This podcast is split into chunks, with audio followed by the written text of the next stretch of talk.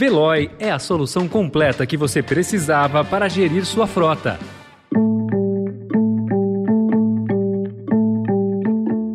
Olá, seja bem-vindo, seja bem-vinda. Começa agora mais uma edição do Notícia no seu Tempo. Esse podcast é produzido pela equipe de jornalismo do Estadão para você ouvir em poucos minutos as principais informações do jornal. Entre os destaques de hoje, mobilização leva 2 milhões de jovens a tirar título de eleitor. Economistas já falam em inflação de dois dígitos pelo segundo ano. E o pedido do Ministério da Defesa para que o TSE divulgue as propostas das Forças Armadas para as eleições. Esses são alguns dos assuntos que você confere nesta sexta-feira, 6 de maio de 2022. Estadão apresenta Notícia no seu tempo.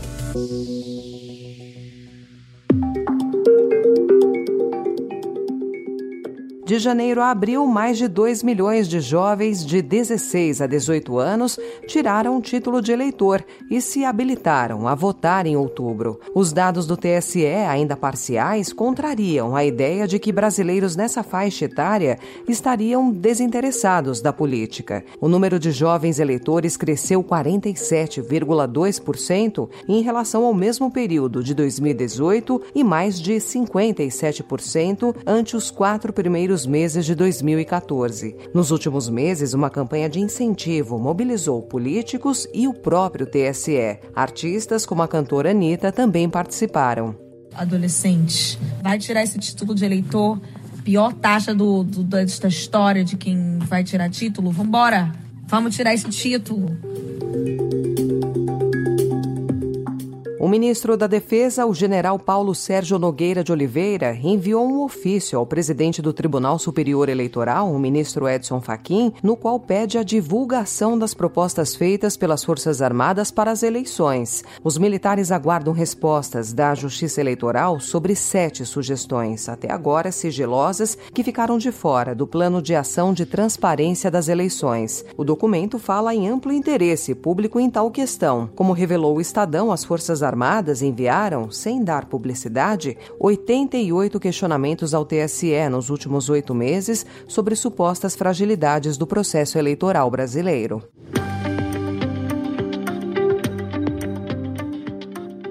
A possibilidade de o Brasil registrar uma inflação acima de 10% em 2022 pelo segundo ano consecutivo entrou no radar dos economistas. A previsão vem crescendo em meio aos impactos da guerra na Ucrânia, dúvidas sobre o efeito da política de Covid-0 da China nas cadeias produtivas, aumento dos juros dos Estados Unidos e disseminação das altas de preços no Brasil. O cenário eleitoral aparece como fator de pressão adicional. Se isso acontecer, acontecer, será a primeira vez desde o início do Plano Real que o país terá inflação de dois dígitos por dois anos seguidos.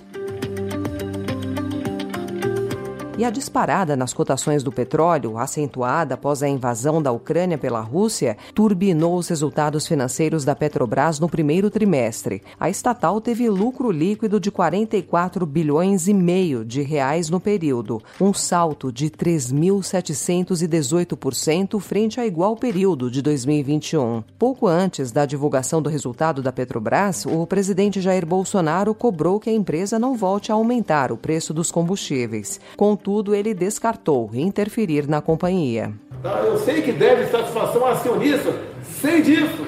Agora, que acionistas são esses? Em grande parte, são empresas de pensão dos Estados Unidos.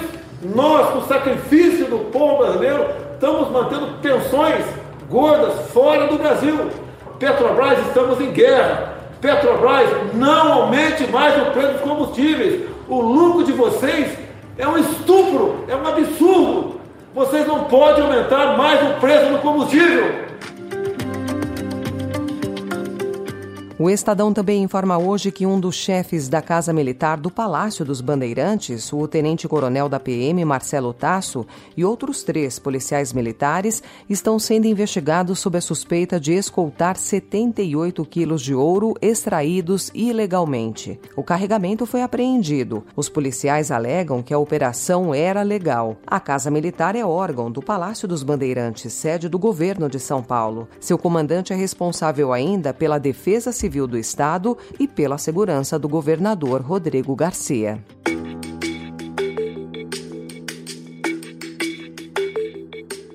A Ucrânia acusa os russos de roubarem estoques de trigo do país para levar para a Rússia, aumentando a escassez e agravando a crise alimentar.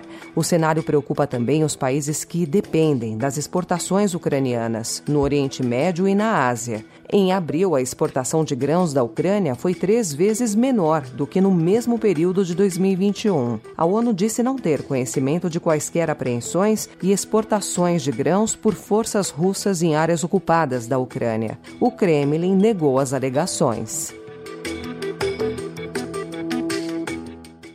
Если честно, я не думал, что эта операция затянется таким образом. Но я не настолько погружен. O presidente de Belarus, Alexander Lukashenko, defendeu ontem a invasão da Ucrânia pela Rússia em entrevista à Associated Press. Conhecido como o último ditador da Europa, o aliado de Vladimir Putin admitiu que não esperava que o conflito, que hoje completa 72 dias, se arrastasse por tanto tempo. O Papa Francisco, que tem um ligamento rompido no joelho, apareceu em público pela primeira vez em uma cadeira de rodas nesta quinta-feira no Salão Paulo VI do Vaticano. Na terça-feira, em entrevista a um jornal italiano, ele reclamou das dores que o obrigam a cancelar várias reuniões agendadas. O problema ainda impede o líder religioso de ficar muito tempo em pé. Notícia no seu tempo. As principais notícias do dia no jornal O Estado de São Paulo. Uma proposta de vereadores de São Paulo tenta aumentar o limite de barulho no entorno de estádios e casas de shows da cidade. O texto, apresentado pela bancada governista, prevê subir de 55 para 85 decibéis, o máximo entre meio-dia e 11 horas da noite, em eventos e shows nas chamadas zonas de ocupação especial, que incluem estádios como o Allianz Parque, na Zona Oeste, e o Morumbi, na Zona Sul. Para você ter uma ideia, o barulho seria equivalente a esse som.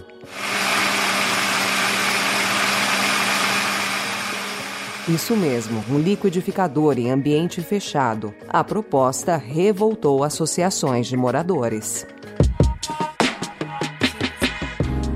Essa foi mais uma edição do Notícia no seu tempo, com apresentação em roteiro de Alessandra Romano, produção e finalização de Felipe Caldo. O editor de núcleo de áudio é Emanuel Bonfim. Obrigada pela sua escuta até aqui e um excelente fim de semana. Notícia no seu tempo. As principais notícias do dia no jornal O Estado de São Paulo. Procurando a rota mais inteligente para gerir sua frota? Veloy é a solução completa que você precisa. Acesse veloy.com.br/empresa e descubra um caminho prático e eficiente para a gestão da sua empresa.